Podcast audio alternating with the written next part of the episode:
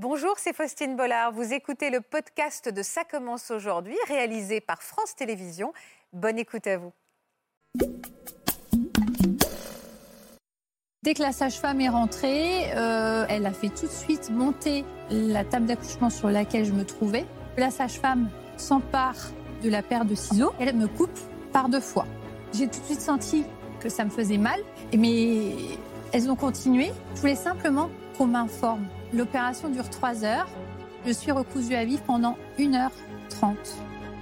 Il m'a pas dit bonjour, il s'est adressé à la sage-femme en disant prépare-moi la ventouse, j'ai besoin de toi sur une urgence à côté. Et puis il s'est mis là debout euh, devant mon entrejambe euh, en disant mais il faut pas s'arrêter de pousser madame, hein, c'est aujourd'hui son anniversaire. Euh.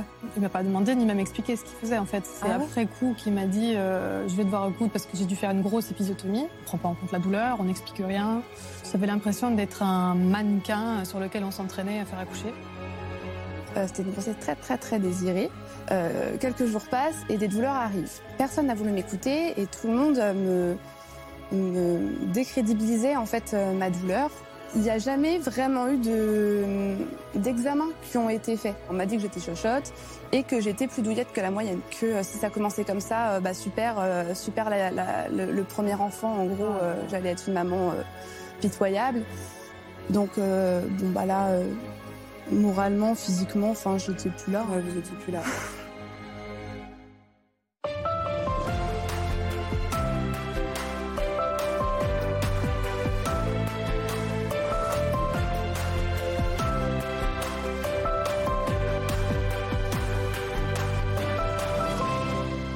Bonjour à tous et merci euh, d'être avec nous cet après-midi sur France 2. C'est un sujet qui est resté longtemps tabou, mais dont de plus en plus de femmes osent parler depuis peu, les violences gynécologiques et obstétricales. Delphine, Marine et Claudia n'avaient pas conscience d'en avoir été victimes. C'est plus tard qu'elles ont compris que les pratiques médicales abusives, que les paroles très déplacées auxquelles elles avaient été confrontées lors de leur accouchement, entre autres, n'avaient rien de normal.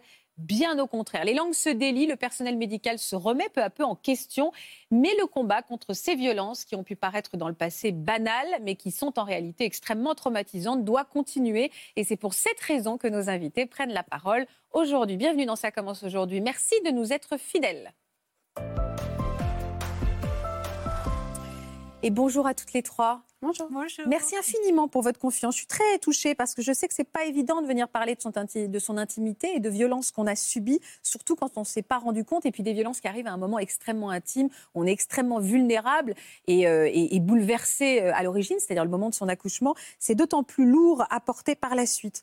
On ne sait pas toujours d'ailleurs précisément, encore en 2023, où commencent les violences obstétricales. Et c'est justement ce dont on va parler aujourd'hui avec Amina qui est avec nous. Bonjour Amina. Bonjour Faustine. Yam Nyan, je me suis décidée en 2023 Magnifique. à me lancer et je vais y arriver.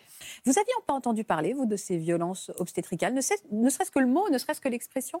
Non. Jamais? J'avais lu beaucoup de livres sur la maternité, j'avais lu beaucoup de livres sur la parentalité. Et dans aucun de ces livres, j'avais lu euh, qu'il existait euh, des soignants qui pouvaient être violents, et encore moins euh, au moment de l'accouchement. Et c'est votre, c'est de votre deuxième accouchement dont vous allez nous parler aujourd'hui. On va, avant de revenir sur ce qui vous est arrivé, on va découvrir comment vous avez vécu donc cette première grossesse, parce qu'on aime bien se plonger dans les histoires, voir des visages, et après vous allez nous raconter.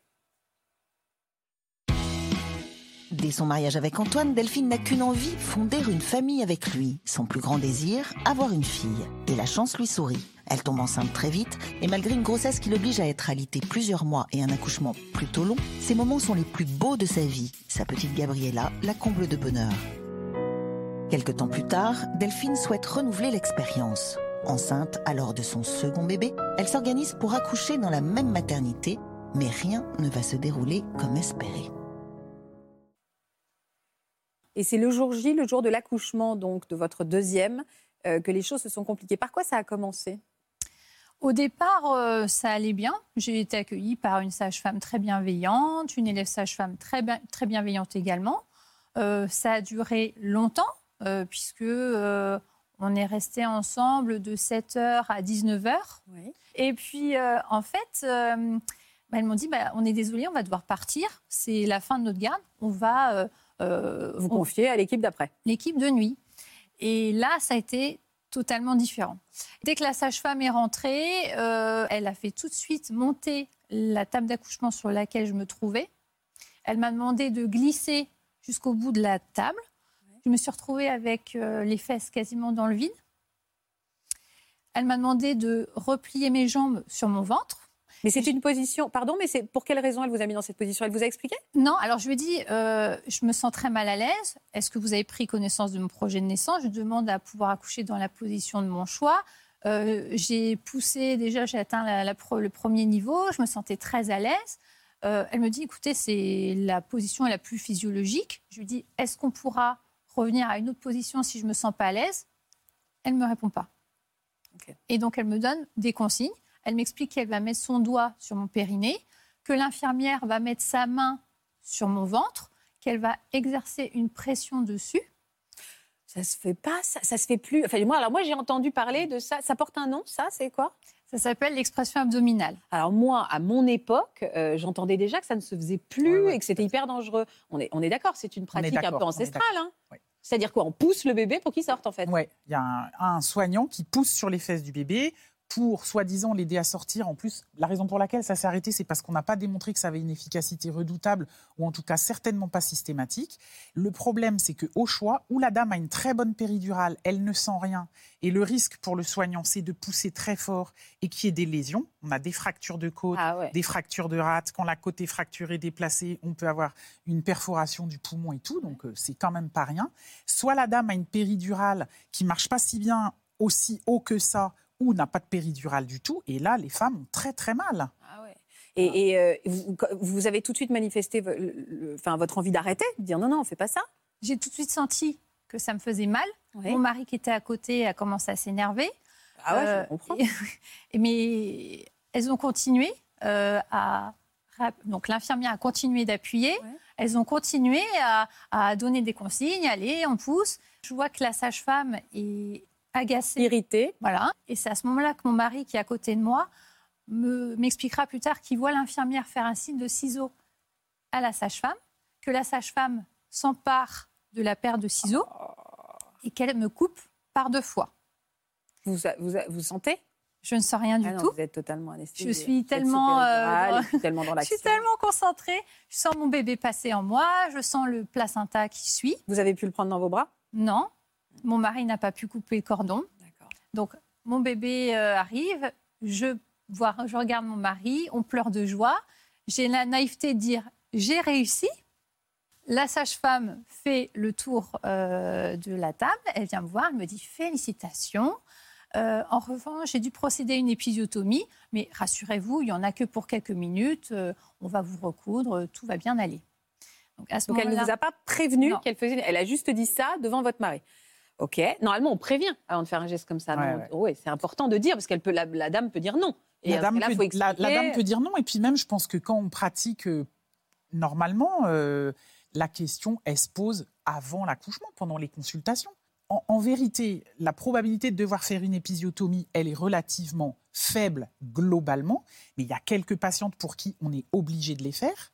Donc, en consultation, en cours de grossesse, il s'agit toujours de, de discuter discuter de ça avant, ouais. parce que, voilà, et comme ça, quand on est sur le truc, on n'est plus en train de causer. Mais ça suppose que ça soit bien discuté, qu'on ait eu le temps de le faire, que les choses soient colligées dans le qu'on ait un projet lien de de naissance, confiance aussi. et que le projet de naissance, la- les équipes s'en emparent, y compris quand on change d'équipe. Parce que Ah oui, sinon, en fait, il n'y a pas eu de relais, quoi. Alors, de- voilà.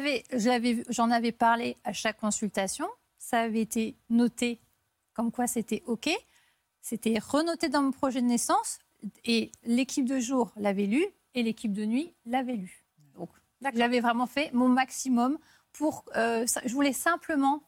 C'était pas. genre- Ouais. Je voulais simplement qu'on m'informe. Oui, c'est ça. Qui vous a recousu alors? C'est cette dame-là? Non, parce qu'en en fait, euh, elle est repassée entre mes jambes. Et là, je l'ai entendu murmurer à sa collègue Comment est-ce qu'on va recoudre ça, à ton avis? Oh. Et je lui ai dit tout de suite Attendez, si vous ne savez pas, vous ne le faites pas, c'est mon intimité qui est en jeu.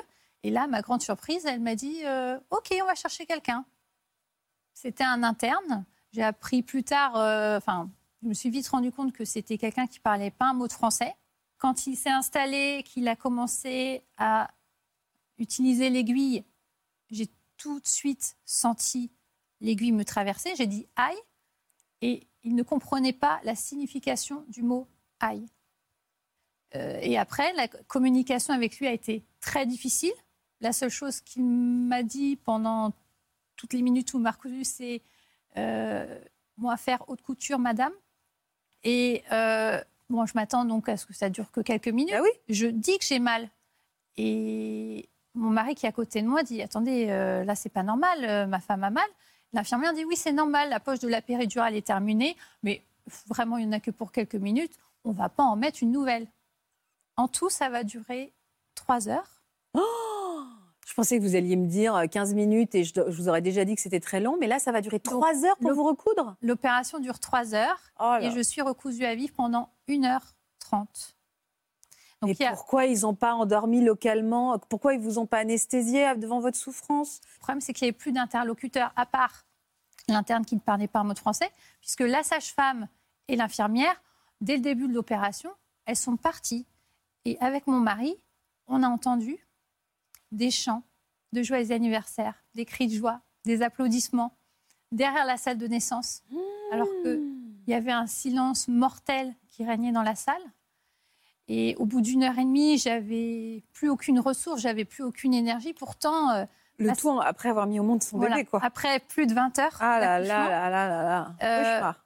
un cauchemar total. Et, et au bout d'une heure et demie, bah, je me dis, bah, en fait, euh, là, je sens vraiment que je suis en train de mourir. Sauf que je suis tellement fatiguée que je ne peux même pas prévenir mon mari. J'ai juste euh, la force de tourner ma tête, de regarder mon bébé et de me dire, bah, c'est dommage, on se sera juste croisés. Je l'ai attendu pendant neuf mois et en fait, euh, je ne vais même pas la voir grandir. Et ça, ce constat est, terrible. Je me dis, bah voilà, maintenant, tu fermes tes yeux et, tu fais ta prière. Et j'ai même plus l'énergie, en fait, pour faire ma prière. Je, m'arrête en plein milieu. Et là, il se passe quelque chose. euh, je vais mettre des mots à comprendre. Je, sors de mon corps. Mon esprit sort de mon corps. Je suis à 1-2 cm au-dessus de mon corps. Et je me dis, mais, mais qu'est-ce qui se passe? Euh, Je suis tombée, j'ai perdu connaissance. Et j'ai perdu connaissance deux fois. Mais alors, une fois que vous avez repris vos, vos esprits, Mm. euh, vous êtes resté combien de temps à l'hôpital? Je suis restée trois jours à l'hôpital. D'accord.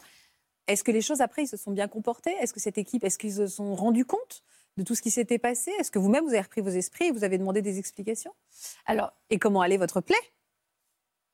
Euh, quand j'ai j'ai quitté la salle d'opération, euh, la sage-femme m'avait dit qu'elle viendrait me voir le lendemain. Donc, je m'attendais à ce qu'à un moment donné, on se voit et qu'on on ait une explication. Bon, elle n'est jamais venue.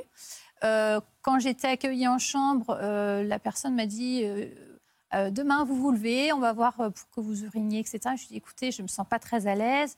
J'ai perdu connaissance de fois. Ah oui, je suis au courant de vos petits malaises, c'est rien du tout. Et puis, on est venu m'examiner. Et là, chaque examen, j'avais très mal. Et euh, on m'a dit, ah, c'est pas normal. Bah, euh, on va rappeler un interne et on va vous opérer tout de suite. Là, je me suis dit, euh, un interne, une opération en urgence, Ça suffit là. ça suffit. Ouais, ça Donc, suffit. je vais mentir sciemment. Donc, j'ai dit, je me sens mieux. Et quand on re- revenait m'examiner, on disait, Oh, la cicatrice, c'est très belle, c'est très propre, c'est du très beau travail. Oh là là. Et au bout de trois jours, on me donne le compte-rendu et tout va bien. Et ça va tellement bien sur le compte-rendu que je me dis, mais j'ai C'est rêvé. moi qui ai un problème, ouais. Ouais, Est-ce que j'ai pas un problème dans la Est-ce que je tête suis pas douillette Est-ce C'est que- ça, Ouais, exactement. Je comprends, ouais. Et en rentrant chez moi, je retrouve ma sage-femme libérale en qui j'ai entièrement confiance. Et là, elle me dit euh, non, il y a, il y a un souci, il y a un début d'infection. C'est- Visuellement, c'est un carnage. Et elle revient quelques heures plus tard. Elle me dit bah, les fils ont lâché. Donc, ça fait un trou béant.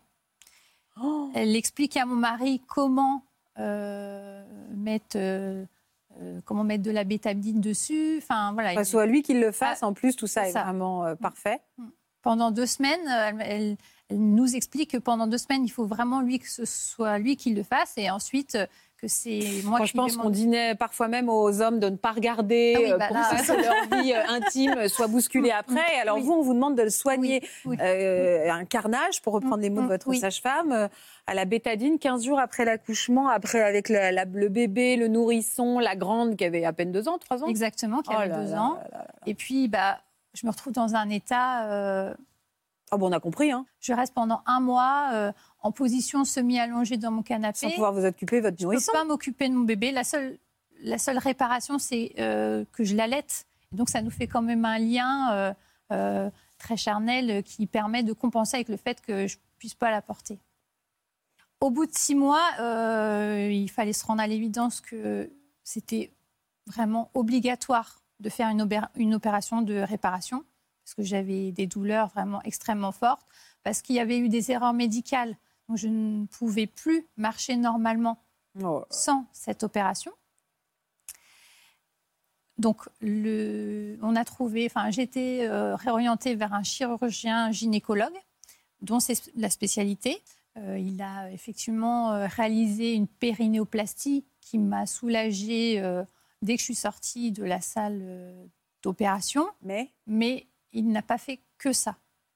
Euh, quand il était avec mon mari, on a trouvé qu'il avait un humour un peu spécial, gras gras, c'est le terme. Et euh, à partir du moment où euh, je ne vais plus avec mon mari au rendez-vous, parce que c'est censé être des rendez-vous de contrôle, euh, là, il a un comportement différent. C'est-à-dire que quand je suis nue, à moitié nue, les jambes écartées, il se met à me tutoyer. Donc la première fois, euh, pour le rendez-vous de contrôle, je pense qu'il va juste regarder, puisque ce sont des fils résorbables. Et là, il m'explique qu'il va devoir en enlever. Donc, ce que je ne comprends pas pourquoi. Ouais. Il me dit euh, J'ai peur que ça s'infecte. Il se saisit d'une pince. Je lui demande euh, Est-ce que je peux avoir un anesthésie ou quelque chose? Parce que moi, je ne veux plus ressentir Mmh, de douleur Ça, je avec ce que j'ai vécu. Il me dit non, c'est pas possible, euh, on va faire ça très vite. Il tire. J'ai l'impression que j'ai un câble euh, qui, qui est en- embobiné dans mon intimité. Ça me fait vraiment extrêmement mal. Je me mets à hurler. C'est bien que quand je sors après du cabinet, je vois tous les patients qui attendaient, qui sont livides, qui se demandent mais qu'est-ce qui s'est passé euh, pendant la consultation? Mais il fait pas des remarques à connotation sexuelle. Ah bah, donc, il va faire plusieurs remarques. D'abord, euh, il va euh, faire des remarques sur mon intimité, sur mon corps. Il va me dire, euh, au bout d'un mois, qu'il y a une partie qui ne lui plaît pas, qui trouve qu'elle est trop mouillée. Il va me donner euh, comme consigne de dormir la nuit nue, alors que nous sommes en plein mois de décembre. Donc, comme je ne suis pas Marilyn Monroe, je ne vais pas le faire. Et puis euh, après, au dernier rendez-vous, c'est là où je vois enfin clair dans son jeu. Je suis à peine arrivée, et moi, il fait une remarque sur euh, la façon dont je suis habillée. Et il me dit euh, Alors, vous avez repris les rapports? Je dis Bah non, vous m'avez dit de ne pas le faire. Et vous m'avez écouté? Et je dis Bah oui. On passe pour l'examen. Il me regarde. Et puis là, je vois qu'il cherche dans la salle. Et puis je me dis, pour qu'ils ne reprennent pas une pince. En plus, j'avais bien regardé avant qu'il ne restait pas un fil. Et en fait, il se saisit euh, d'un objet qui est dans un film plastique. Je vois que c'est un, spéculum, et j'ai jamais vu un spéculum comme ça. C'est un très gros spéculum, un spéculum rouge. Il me demande pas mon consentement, il l'insère. Ensuite, il tire, il appuie sur la cicatrice. Donc forcément, moi, ça me fait réagir. Il me dit, bah oui, j'ai fait très fine, euh, mais bon, euh, ça restera toujours sensible. Il finit par enlever le, le spéculum. Je referme tout de suite mes jambes. Je me dépêche de me lever et de m'habiller. Et là, je sens qu'il veut me dire quelque chose. Et il finit par euh, me dire droit dans les yeux, tu sais, souvent les couples, ils n'aiment pas quand c'est lâche. Mais moi, je t'ai recousu bien serré. Ton mari devrait apprécier. Donc là, je ne sais pas ce que c'est qu'un point du mari, mais j'ai bien le concept en tête. Je me sens vraiment humiliée. Et après, euh, il me dit euh, Je vais te prescrire un lubrifiant. Bien sûr, il y en a plein, mais je vais te prescrire celui-là. Et je sens que ça lui fait plaisir de savoir que allez- j'utiliserai cette Et lubrifiant. donc, pensez à lui euh, au moment où vous allez utiliser. Là, il y a eu un procès, il y a eu quelque chose derrière, il y a eu une action en justice? Alors non, j'ai pas pu mener l'action que je voulais parce que dès le premier rendez-vous, le chirurgien gynécologue nous dit ah vous avez accouché dans cette maternité? Ah oui le chef de service c'est un de mes meilleurs amis Ah bah oui, bah alors c'est mort. et il me dit euh, qu'il n'apprécie pas du tout l'idée que j'aille en justice et à plusieurs reprises il tente de m'en dissuader et il ne me donne pas les documents nécessaires pour qu'un expert puisse exper- expertiser ce qui est entre mes jambes pour qu'on puisse apprécier la, la différence entre avant et après l'opération. Du coup, je ne peux pas. Mais je change d'avocat et euh, finalement, j'arrive à obtenir une négociation amiable euh, auprès de la maternité. Je demande le prix de mon périnée, euh, de mon nouveau périnée. Je demande 2500 euros. Mais ce qui est dérisoire. Ce qui est dérisoire parce que j'estime que j'ai dépensé environ 5000 euros sur la première année. Évidemment, on va, euh, tout, est écrit, tout est expliqué dans ce livre parce qu'en fait, votre vraie, euh, pas vengeance, mais votre vraie répartie et votre vraie réplique, elle est là. Et c'est pour ça que je voulais vous donner la parole parce que j'imagine à quel point elle est importante, cette prise de parole. Bon, alors là, euh, du début jusqu'à la fin. c'est ça que j'allais dire. Delphine est une encyclopédie des violences obstétricales et gynécologiques, parce que les deux, à elle toute seule. Donc voilà, c'est ça qui nous, les, les professionnels on va dire, euh, je ne veux pas mettre euh, en face à face deux types de mm. professionnels, mais en tout cas, moi, avec d'autres collègues et tout ça, on faisait partie des professionnels qui se disaient bon, qu'est-ce que c'est encore que cette histoire de violence? De quoi ça cause?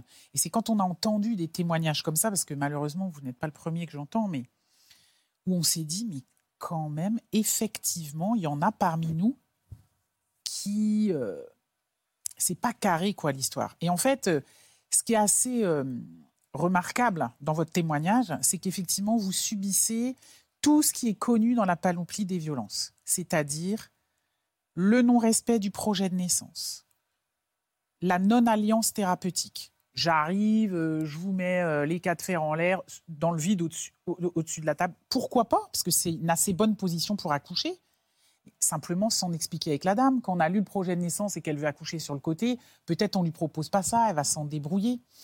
C'est euh, la présence de gens avec qui on peut même pas entrer en contact parce qu'il y a la problématique de la langue et que effectivement, ben, l'institution qui est très déficitaire euh, en gynéco se contente effectivement d'avoir des étudiants qui viennent de l'étranger contre lesquels on n'a absolument rien. Mais le problème, c'est que euh, la qualité des soins au sens euh, relationnel, elle est dramatique. La, douleur, la gestion c'est dramatique. Et je pense que cet étudiant, si on l'interrogeait dans son fort intérieur, il serait capable de nous dire moi, voilà, j'arrivais d'un pays étranger, je n'étais pas francophone, je voyais bien que cette dame était pas bien, je ne pouvais pas lui dire autre chose que quatre mots types que j'ai appris je vous suture, je vous fais de la dentelle histoire de, soi-disant rassurer les gens, et je peux appeler personne, et voilà. On peut imaginer le, l'isolement, y compris de cet homme, qui entend lui aussi les copines fêter l'anniversaire, au lieu de mm. se dire, elle pourrait venir avec la dame, l'encourager, la soutenir. Bon, et donc... Euh, il y a beaucoup de violence à tous les étages, y compris pour les professionnels, en fait. Et oui, y compris pour les professionnels. Euh, parce qu'évidemment, on ne met pas tout le monde dans le même panier. Bien sûr. il y a des excellents professionnels et on ne fait absolument pas le procès. On fait le procès de ces intervenants-là sur lesquels malheureusement vous êtes tombés sur tous, hein, euh, du début jusqu'à la fin de la sage-femme. Alors après, c'est la non prise en compte de la douleur, oui, ça. la non explication. Après, derrière, c'est ce qu'on appelle la justification et la minimisation. Oui, oui, je suis au courant de vos petits malaises. Alors qu'elle, elle vient de dire qu'elle a eu l'impression qu'elle allait mourir. Moi, je suis médecin. S'il faut, elle a fait un 6-4 de tension. Nous, on a l'habitude, il n'y a pas de quoi mourir. Et en effet, elle n'allait pas mourir. Mais la question n'est pas de savoir est-ce qu'elle allait mourir vraiment ou pas. La question est qu'à partir du moment où un patient vous dit j'ai eu la sensation que j'allais mourir, on a la certitude que c'était donc extrêmement grave pour lui il y a des patients dont nous, on pense qu'ils vont mourir et qui sortent en disant c'était trop top, hein, vous êtes super bien occupés, nous. On connaît ça aussi dans l'autre sens. Les patients n'ont pas la même perception que nous. Euh, moi, ce que je voudrais aussi, euh, pardon, euh, qu'on rebondisse, c'est aussi cette consultation après avec ce chirurgien. Où commence la violence? Au tutoiement. Non, mais on, s'est tous un jour retrouvés dans un cabinet euh, euh, avec quelqu'un où on se dit mais là je suis très mal à l'aise, cette personne me met très mal à l'aise, elle me regarde me déshabiller, elle, elle me tutoie, elle fait des allusions sexuelles. En fait, où ça. commence la violence Auprès de qui on s'exprime pour alerter d'un médecin Je crois que Delphine a très bien expliqué comment, en vrai, en tant que patient, on est relativement inféodé. Elle sort de la maternité, sa sage-femme lui dit ben là, c'est un peu le carnage périnéal. Elle est au bout de six mois, on lui dit là, ça va pas du tout, il faut que vous alliez voir le grand spécialiste du périnée. Vous n'allez pas commencer à dire je vais récuser le chirurgien parce qu'il est un peu gras ou parce qu'il est un peu douteux, ou parce qu'il a un drôle de sens de l'humour. Après tout, il n'est pas comme nous, on peut tous être différents. Et donc, c'est très difficile. Et une fois, elle a bien dit, une fois qu'on a engagé avec cette personne, c'est très difficile de faire retour arrière. Et en plus, quand vous avez eu une première expérience négative, puis une deuxième, vous vous dites, OK, je vais aller faire une troisième, et je vais où? Et qu'est-ce qui me garantit que ça va aller? Et donc, c'est ça l'histoire, c'est qu'on finit, les patientes finissent par fuir les soins. Donc, elle dit bien, moi, la mater, je leur ai dit, écoutez, ne touchez plus à rien, ne regardez rien, je vous jure, ça va bien. Et donc, c'est ça qui se passe. Ce sont des, ce sont des conséquences euh, euh, relativement dramatiques. Et on peut dire, a posteriori, que Delphine est une femme qui est sans doute, sur le plan psychique, extrêmement robuste et extrêmement résiliente. Parce qu'on sent que il n'y a pas eu d'effondrement. Non, et puis venir sur un plateau télé, en parler. Non, mais aujourd'hui, en tout cas, la résilience est faite. Le livre a été thérapeutique, ça, j'ai on voit bien, et il y a eu un travail. Elle va bien, la petite? Oui, elle va bien, et c'est étonnant euh, parce que j'ai vraiment l'impression que ce qu'on a vécu dans cette salle de naissance, ça l'a marqué autant que moi. Elle a une façon très spéciale. Euh, d'être ma fille. Euh, elle, si j'éternue, euh, elle est à l'autre bout de l'appartement, elle se met à courir, euh, elle vient me faire un câlin. elle me dit ça va maman, ça va aller? Enfin, elle est inquiète. Elle est, elle est, elle, est très attentionnée. Très attentionnée. et on est très fusionnels. On va parler, on va vous parler maintenant, Marine, ça va? Ça va. On est éprouvé un peu là quand on entend ce discours et on va être éprouvé également en vous écoutant. Vous aussi, vous avez écrit un livre qui a été, j'imagine, euh, thérapeutique. Vous, ça a commencé dès la grossesse, enfin dès la préparation à l'accouchement. Ça a été. Euh, C'était dès le début, ouais. Alors expliquez-moi. Bah, je suis tombée enceinte à 20 ans. Mmh. Euh, c'était une grossesse très très très désirée. Donc j'étais très contente. Je fais mon test de grossesse positive, trop contente. quelques jours passent et des douleurs arrivent. Donc je vais à l'hôpital, je vais aux urgences et là, euh, un interne me reçoit. Il me, il me, il me demande pourquoi, pourquoi je suis là. Donc je lui explique. Et il me dit Parce que vous êtes enceinte, donc vous pouvez lui dire je suis enceinte. mais là, ça. ne se voit pas, on est vraiment qu'au bout de quelques jours. Au bout de deux, deux trois semaines. quoi. vraiment, c'est vraiment tout, tout, tout, tout, tout récent. Et, euh, et, donc je lui dis voilà, je suis, je suis enceinte. Il me dit bah, comment vous pouvez le savoir? Je lui dis bah, j'ai fait plusieurs tests euh, de grossesse, ils sont tous positifs. Et il me dit, bah non, on peut pas le savoir comme ça, juste avec un test, faut faire une prise de sang. Et euh, je dis, bon, d'accord. Et, euh, et, donc je lui dis, voilà, j'ai des grosses douleurs euh, sur le côté, j'ai mal au ventre, etc. Et donc il me demande de me déshabiller et il me demande de me, de me, mettre sur la, sur la table. Et là, il procède à une échographie endovaginale. Moi, je ne sais pas du tout ce que c'était à mmh. l'époque, mais il me demande rien du tout. Il m'insère la sonde comme ça. Et donc sur le moment, je me dis, c'est normal voilà. Donc, euh, il fait l'écho euh, et, au tout début, il me dit Bah non, j'avais raison, hein, vous n'êtes pas enceinte. Moi-même, je me dis C'est bizarre, enfin, je fais plusieurs tests. Savez, vous euh, saviez. Voilà, c'est ça. Donc, quelques minutes passent et là, il me dit Ah, si, il y a bien quelque chose, mais vous devez faire une grossesse extra-utérine. donc, du coup, il n'y a pas 50 solutions. on va procéder à une IMG, donc une interruption médicale de grossesse. Là, comme ça Il vous dit ça comme ça Mais en, en moins d'une heure. Hein. En moins d'une heure, euh, c'était le diagnostic. Vous n'êtes pas enceinte, mais vous êtes enceinte, et en fait, c'est extra-utérin. Voilà. En fait, il faut, faut, faut sortir de ça. C'est ça. Mon Dieu. Euh, et, donc, du coup, tout ça, c'est très très très très rapide pour moi. Donc vous n'avez euh, pas demandé, vous n'avez pas dit que vous vouliez un autre avis, enfin. Donc du coup justement, quand il me dit ça, je dis, donc il me dit, vous, allez être dirigé vers un autre, une autre personne, un autre service pour pour procéder à cette IMG. Et je lui dis non, là comme attendez, oui là c'était vraiment sur le moment. Je dis, bah, oh attendez là non, c'est un peu rapide je veux refaire une échographie. Donc au début, il n'était pas trop d'accord. Et, euh, je lui dis non, mais en fait, je ferai rien tant que j'aurais pas refait une échographie. Donc il me, il me dit oui, on refait l'échographie et je, enfin, en fait, je le sentais qu'il était très, euh, enfin, la, sonde à l'intérieur de moi, c'était, il n'osait pas vraiment. Oui, il n'avait pas un geste sûr. Voilà, c'est ça. Et je lui dis est-ce que je peux le faire moi-même? Donc je prends, dingue. je prends la sonde, non, parce que ça m'a énervé en fait. Ouais, je comprends, il était relou lui. Donc du coup, je le fais moi-même, je prends la sonde. C'est fou. Il avait l'écran à côté et là, je vois une espèce de petite bulle blanche. Et je dis, bah tiens, ça c'est quoi? Et il me dit, ah oui, c'est bien l'embryon. Je lui dis, et alors, il est bien placé? Et il me dit, ah bah oui. Donc ça, on n'a jamais entendu. Ouais, ah ouais, ah là là. et il s'excuse? Non, pas du tout. Il était même très euh, agacé. que vous ayez raison. Voilà, c'est ça. Ouais, c'est ça. Donc du coup, il... donc effectivement, donc euh, voilà, je suis bien enceinte, mais par contre, j'ai eu aucune aide et aucun diagnostic par rapport à mes douleurs. Il m'a pas du tout aidé là-dessus. Euh, il n'a pas trop regardé. En fait, à la fin, il était finalement le, la, conclusion de tout ça, c'était bah oui, vous êtes bien enceinte. Bah merci, je le savais. C'est pour ça que j'étais venue. Euh, et en fait, mes douleurs ont continué, continué, continué pendant toute ma grossesse et elles se sont amplifiées. Euh, C'était des douleurs très aiguës et extrêmes au point où je suis- j'en suis presque devenue folle.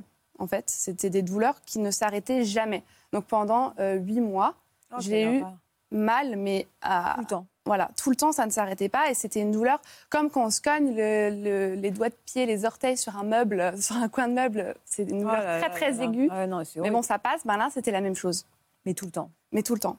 Donc forcément, euh, bah, j'allais aux urgences régulièrement. J'allais voir euh, tout plein de, de médecins, euh, mon médecin traitant, mon gynéco. Bref. Et, et en fait, il n'y a jamais vraiment eu de- d'examens qui ont été faits. Donc euh, à chaque fois, voilà, on me faisait une écho. euh, Ça va bien, enfin, bah, madame. Voilà, c'est ça.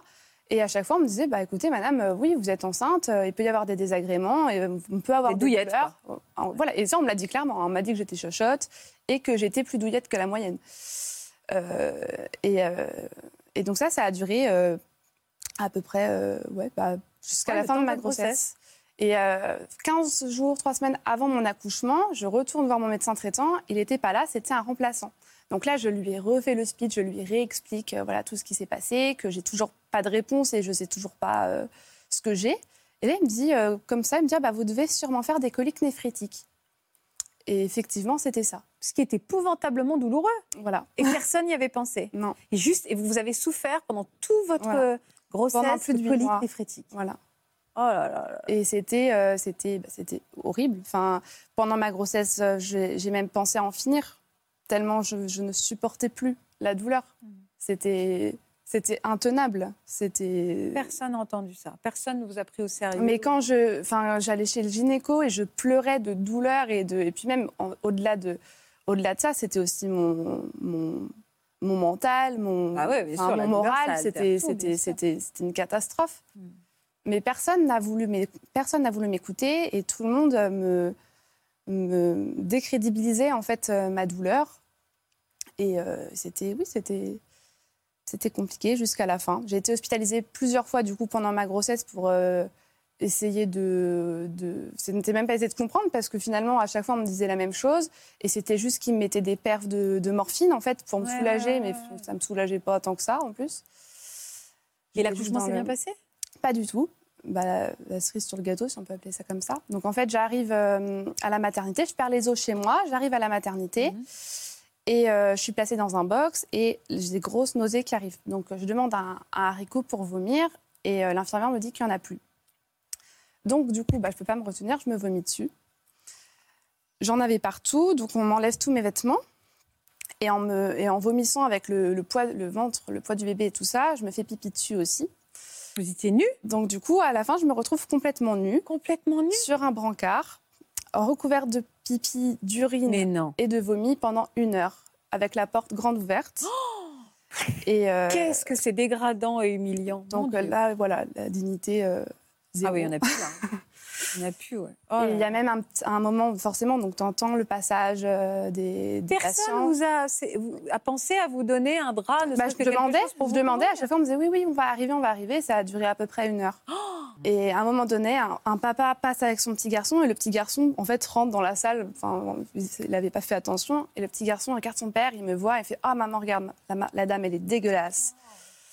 Et euh, je n'en veux pas, ce petit garçon, il n'y peut rien, mais c'est pour montrer à quel point Ah, c'était c'est horrible, c'est traumatisant même. C'est traumatisant. hein. c'était horrible. Suite à ça, je vais à. Enfin, au bout d'un moment, il m'emmène dans la salle de travail et euh, on doit me mettre la péridurale. Et là, je retombe à nouveau sur une interne, donc comme au tout début de ma grossesse. J'ai rien contre les internes, hein, mais c'est vrai que j'en ai tellement vu qu'ils m'ont. Il y a des très bons internes, comme- ouais. faut bien apprendre, mais c'est vrai qu'à chaque fois, j'étais le cobaye, donc bon. Et, et c'était la première fois apparemment qu'elle posait une, une péridurale. Donc, euh, donc du coup, elle m'explique pas grand-chose. Donc je, je m'assois vraiment au bord, Ouais, au au bord de lit, la ouais. table comme ça. Et là, elle pique, mais sans me prévenir, sans rien du tout. Et là, je hurle de douleur, mais vraiment euh, horrible. Enfin, êtes très douloureux. L'aiguille, elle est longue comme ça. Hein Ouais, mais c'est pas parce qu'elle est longue qu'elle fait mal. Là, c'était atroce. Et là, elle m'engueule. Elle me dit ah bah oui, mais euh, si vous n'aviez pas bougé aussi, euh, on n'en serait pas là. Euh, Enfin voilà, vraiment tout pour, pour mettre en confiance. Et du coup, il y a le nouvel anesthésiste qui arrive, un, un- un vrai anesthésiste entre guillemets, enfin Oui, pas un interne. Senior, quoi. Voilà. Et pour le coup, lui, ça a été un des seuls euh, euh, praticiens de, tout le long de ma grossesse qui a été adorable. Pour le coup, lui, il m'a vraiment rassurée. Il a tout fait pour me rassurer et il m'a m'a piqué et j'ai absolument rien senti. Donc, du coup, j'ai bien eu la péridurale. Le seul truc, c'est bon, ça pour le coup, c'est la faute de personne. Ça n'a pas vraiment marché. en fait, quand, le temps est venu de pousser, euh, je ressentais toute la douleur, mais j'étais paralysée. Donc euh, ça, je ne sais pas trop comment l'expliquer, mais c'était... Bah, c'était pas bien dosé. Bah, J'en sais rien, mais c'était très compliqué. Et du coup, euh, le cœur de mon bébé commençait à ralentir. Donc la sage-femme qui était présente me dit, écoutez madame, là, le, le cœur de votre bébé est ralenti. Euh, donc, il euh, faut y aller là. Et donc, euh, je lui explique, je lui dis, mais j'arrive pas, j'arrive pas à pousser. Et elle me dit, écoutez, là, il ralentit vraiment sévèrement. S'il meurt, ce sera de votre faute. Du coup, tout, tout, tout s'accélère. Ils appellent un gynécologue de garde. Le gynéco arrive. Il dit pas bonjour ni rien. Il me, il me regarde, il me dit juste, on va faire une ventouse. Moi, je ne savais pas du tout ce que c'était qu'une ventouse. Et là, ni une ni deux, il prend la ventouse et il sort le bébé très violemment. Mais vraiment, c'était très violent. Et il me, il me déchique, ça me déchique en fait l'intérieur et l'extérieur. Et bien sûr, je ressens toute la douleur du coup. Donc euh, je hurle de douleur. On me dit qu'il ne faut pas crier comme ça, que ça va faire peur aux autres mamans qui accouchent. Quand, quand, quand, il, quand il, sort le bébé, il me le, il me le donne pas, il me le lance. Enfin, mon bébé me glisse un peu dessus en fait. Avec le, il, me le, il fait comme ça. Ouais, il vous le balance.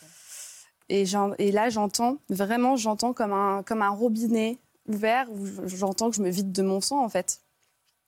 Et j'entends le sang couler, couler, couler, couler.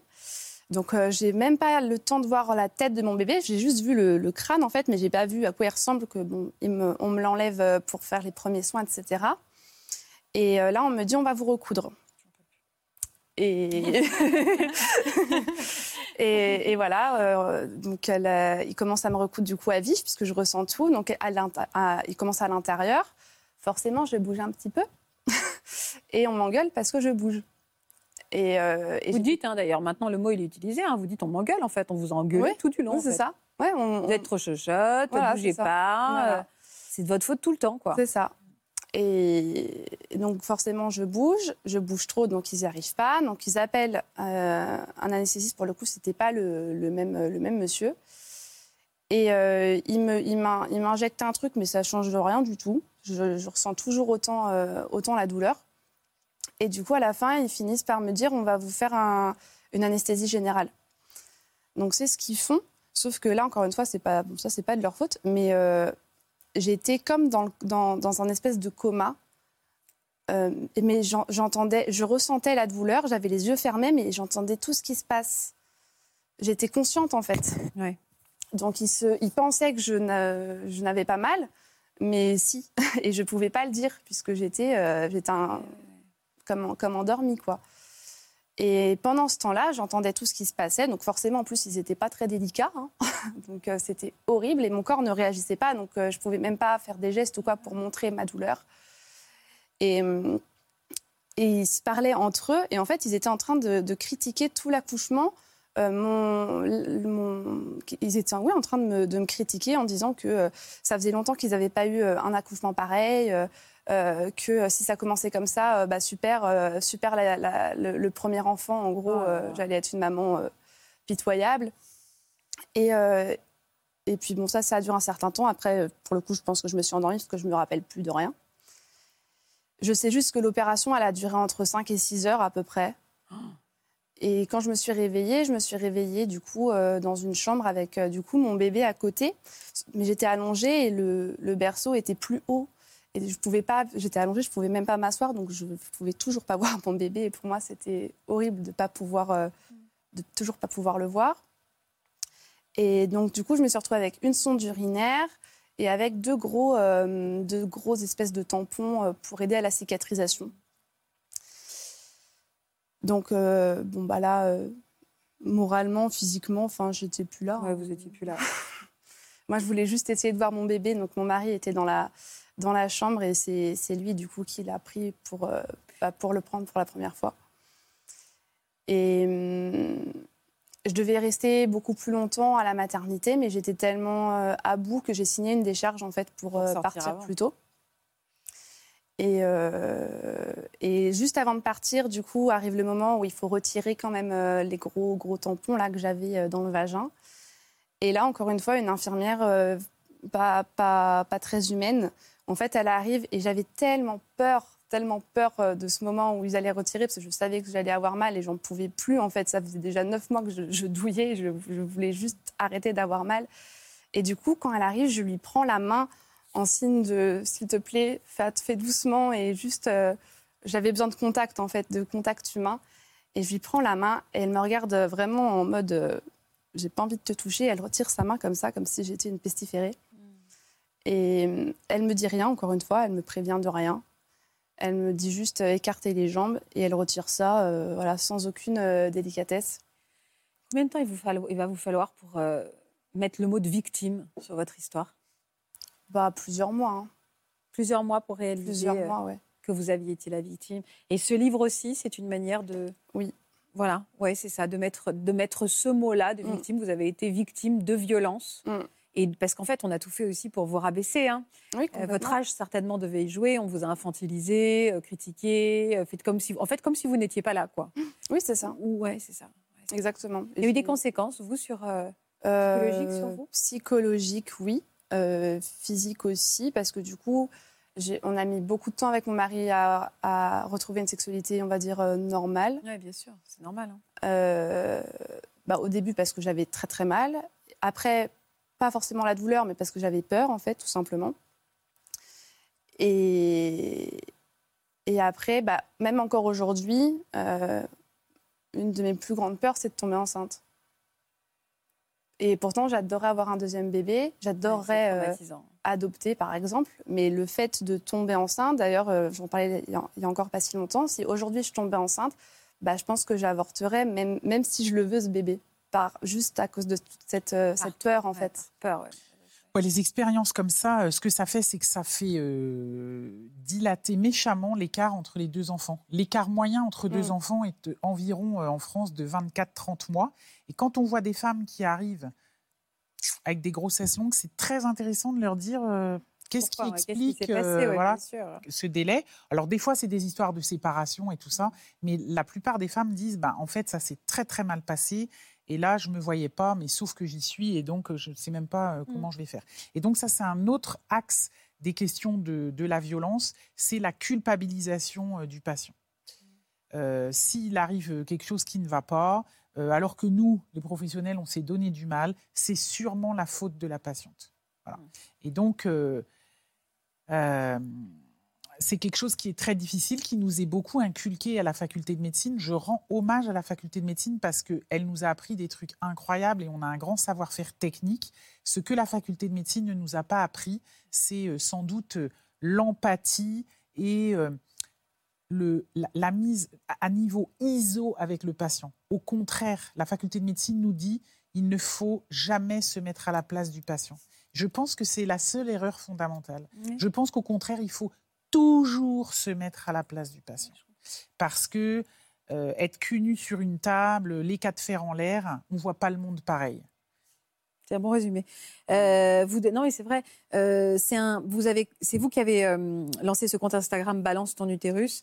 Et ce livre est très pratique d'ailleurs. Il, y a très, enfin, comment décrypter son agression. Hein. Il y a un peu de ça. Comment voir ce qu'on a le droit, ce que, ce qu'on est en droit de, de, voilà, de, de, comment dire, de pas d'exiger, mais quels sont euh, les gestes inappropriés? Comment justement gagner du temps? Vous, il vous a fallu des mois pour vous rendre compte que vous étiez une victime et vous voulez en faire gagner aux autres. Euh, parce qu'il est très clair, il est très précis. Euh, c'est aussi un, très bon livre qu'on devrait glisser sur, voilà, dans, sur des tables de salon de famille avec des jeunes femmes pour qu'elles comprennent que la violence peut commencer. aux jeunes femmes et aussi aux hommes. Et aux hommes, vous avez raison, oui, oui, parce bien sûr. C'est vrai que, bah, du coup, tu parlais de ton mari tout à l'heure, mais c'est vrai que les maris, dans ces moments-là, bah, il faut font pas grand chose. Et ils peuvent se ranger derrière l'équipe médicale. Bah oui, parce qu'ils sont peur, ils ont peur aussi. Bah, bien sûr, ce sont eux les. Et les, maris vivent assez mal parce que ils peuvent rien faire. Ils peuvent rien faire. Ils sont mm. condamnés à l'impuissance mm. et euh, avoir des difficultés à soutenir leur compagne, se rendre mm. compte qu'ils peuvent pas les soutenir. Il y a des pères qui sont aux prises avec euh, ah l'idée de la violence, sauf que euh, ils doivent se contenir parce qu'ils savent que c'est les seuls qui peuvent soigner leur femme. Et donc, il y a du conflit. Enfin, quand ces histoires sont redébriefées, euh, voilà. Donc, euh, quand même. Euh, mais c'est vrai que on a un gros caillou, nous, les professionnels, là-dedans, parce que il y a à peu près 10% des femmes qui sortent de leur parcours de maternité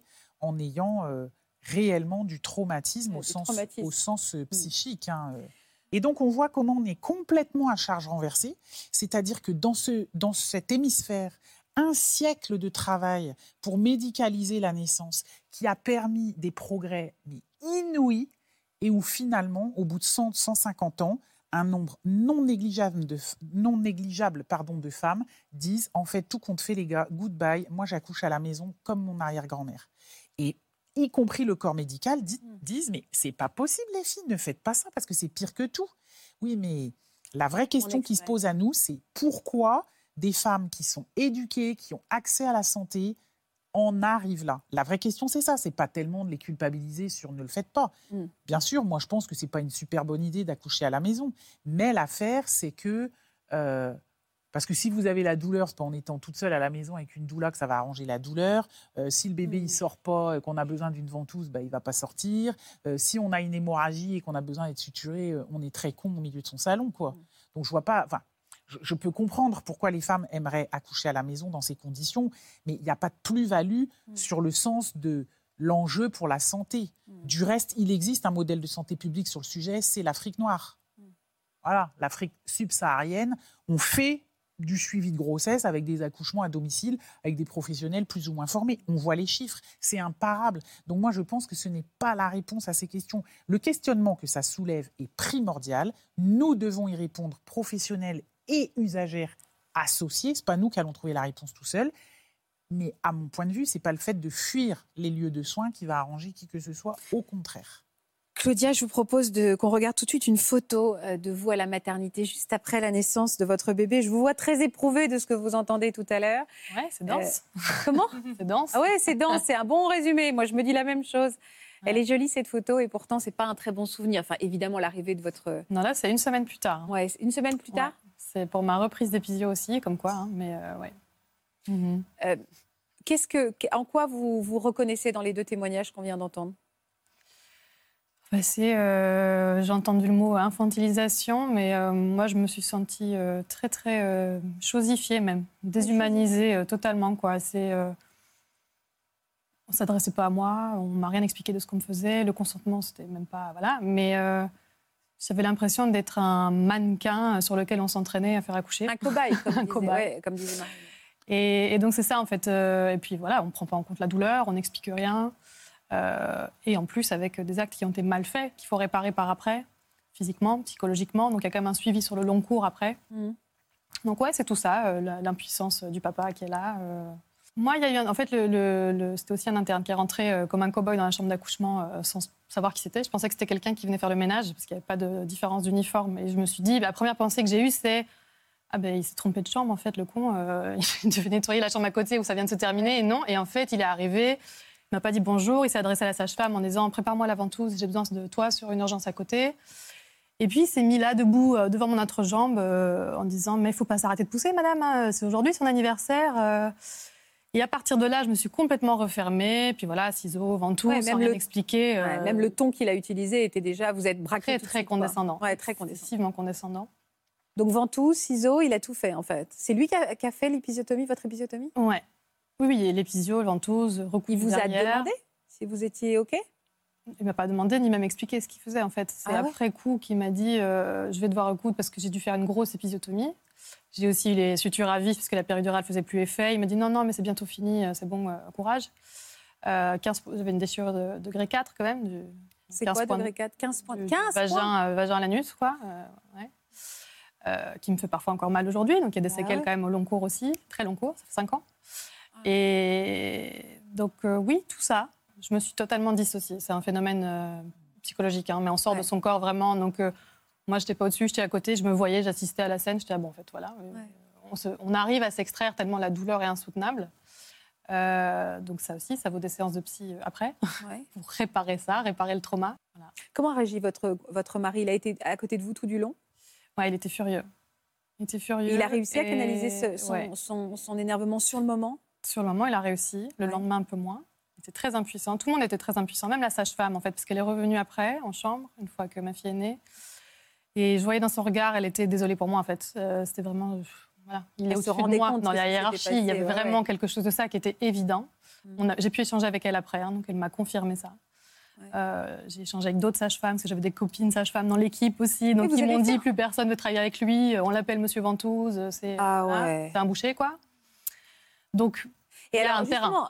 Comment on fait une fois que. Parce que ce qui est fou, c'est que vous avez dû reconstruire un puzzle, c'est-à-dire même faire euh, interroger des copines sages-femmes pour savoir si ce que vous aviez vécu était vraiment anormal. C'est-à-dire qu'on voit, euh, même si vous sur le moment vous vous rendiez compte, mais vous avez besoin, eu, besoin de la confirmation. Mais une fois que vous savez que cet interne est un, monsieur Ventouse, comme vous le dites, comment on fait? Vous avez, vous avez été le confronté? Est-ce que vous avez eu envie, ne serait-ce que d'aller le voir?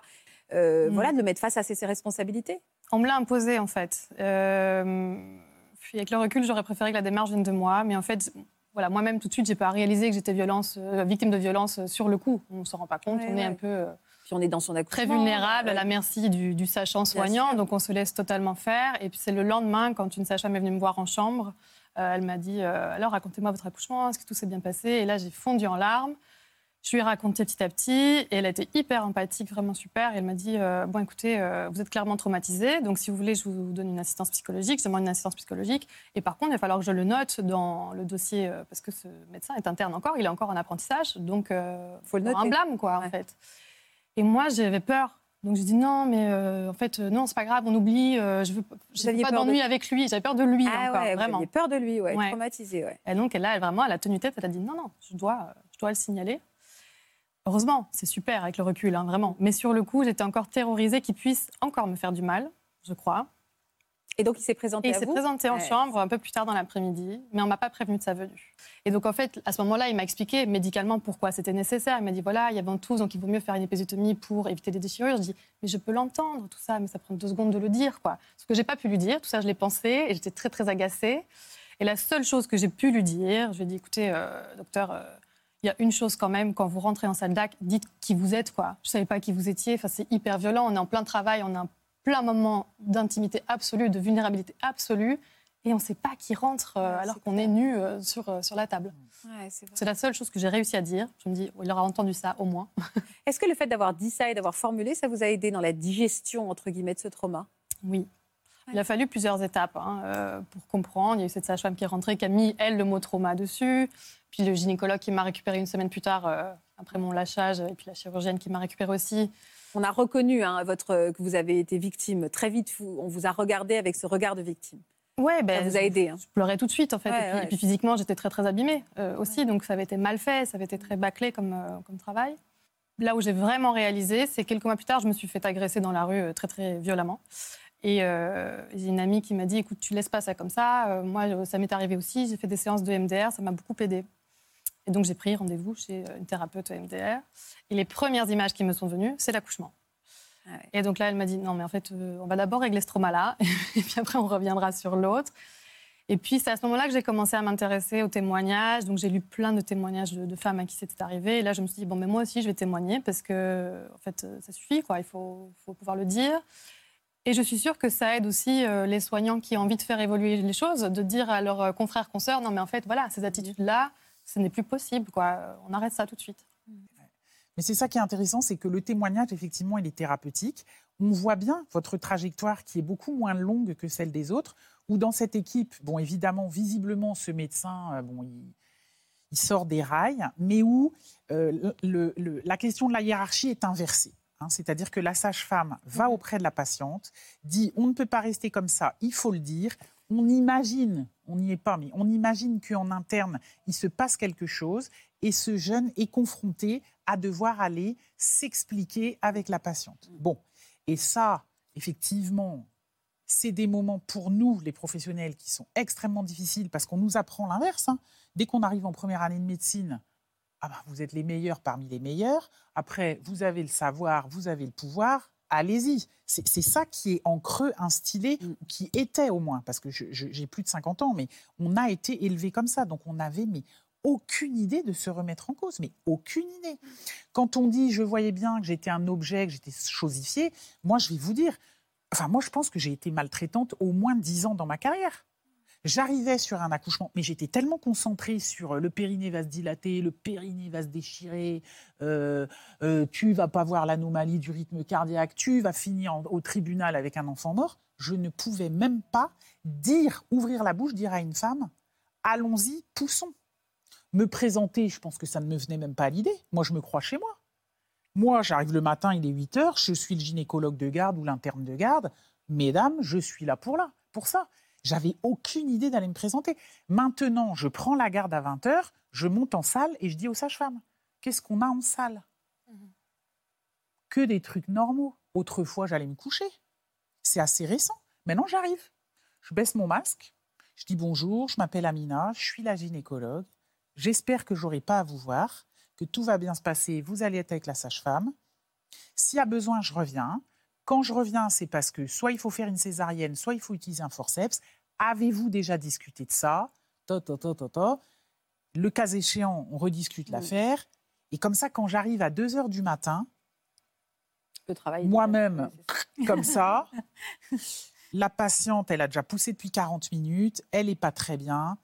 J'ai plus besoin de me lancer dans les présentations et tout ça. Je peux arriver, je dis, mm. vous me reconnaissez, c'est Amina. Ah bah oui, je vous reconnais. Je savais que vous alliez venir, vous m'aviez prévenu, la sage-femme m'a dit. Voilà, parce que le dialogue s'est installé, mais c'est tout un travail d'équipe à mettre en œuvre. Est-ce que vous êtes confortable? Euh, Ouais. Vous n'avez pas mal? Non. Ok. Avant, mais j'aurais jamais posé la question. Je disais à la dame, vous poussez, on y va. Et donc, euh, c'est des choses que, sur lesquelles, enfin, moi, je pense que on a beaucoup, beaucoup de marge, nous les professionnels, pour bouger. La question est qu'il faut absolument accepter, en tant que professionnel, de descendre de son piédestal, de se laisser dire par une patiente ben, qu'elle sait mieux que nous ce qu'elle a. C'est des moments très désagréables pour nous, mais je pense que quand on peut le faire, en fait, on grandit tellement. Quoi. En tant que professionnel, on grandit tellement. C'est pas facile hein, d'aller dire à une patiente, ben, écoutez, ce que j'ai fait, c'était vraiment pas jojo, j'aurais pu le faire autrement et j'aurais pu le faire mieux. Il faut être bien accroché. Mais je pense qu'il faut absolument pouvoir le faire parce que d'abord c'est très réparateur pour nous et on évite de recommencer en se disant bon je ne vais pas recommencer encore là-dedans la prochaine patiente et en fait on voit les patients beaucoup plus vite se réparer et on se dit bon en fait c'était pas dramatique d'aller lui dire c'est juste qu'il faut essayer de faire différemment Merci Amina, merci à toutes les trois en tout cas pour cette parole déliée, ce dialogue nécessaire. Merci beaucoup. Merci à vous d'être fidèle à France 2. Vous pouvez retrouver donc le livre de nos invités. Je vous embrasse très fort. À demain. Vous aussi venez témoigner dans Ça commence aujourd'hui. À plus de 70 ans, vos parents viennent de se séparer. Vous êtes inquiet pour votre père ou votre mère car l'un ou l'autre vient d'être quitté sur le tard. Vous faites tout pour que vos parents fraîchement divorcés retrouvent l'amour à plus de 70 ans. Si vous êtes concerné, Laissez-nous vos coordonnées au 01 53 84 30 99 par mail ou sur le Facebook de l'émission.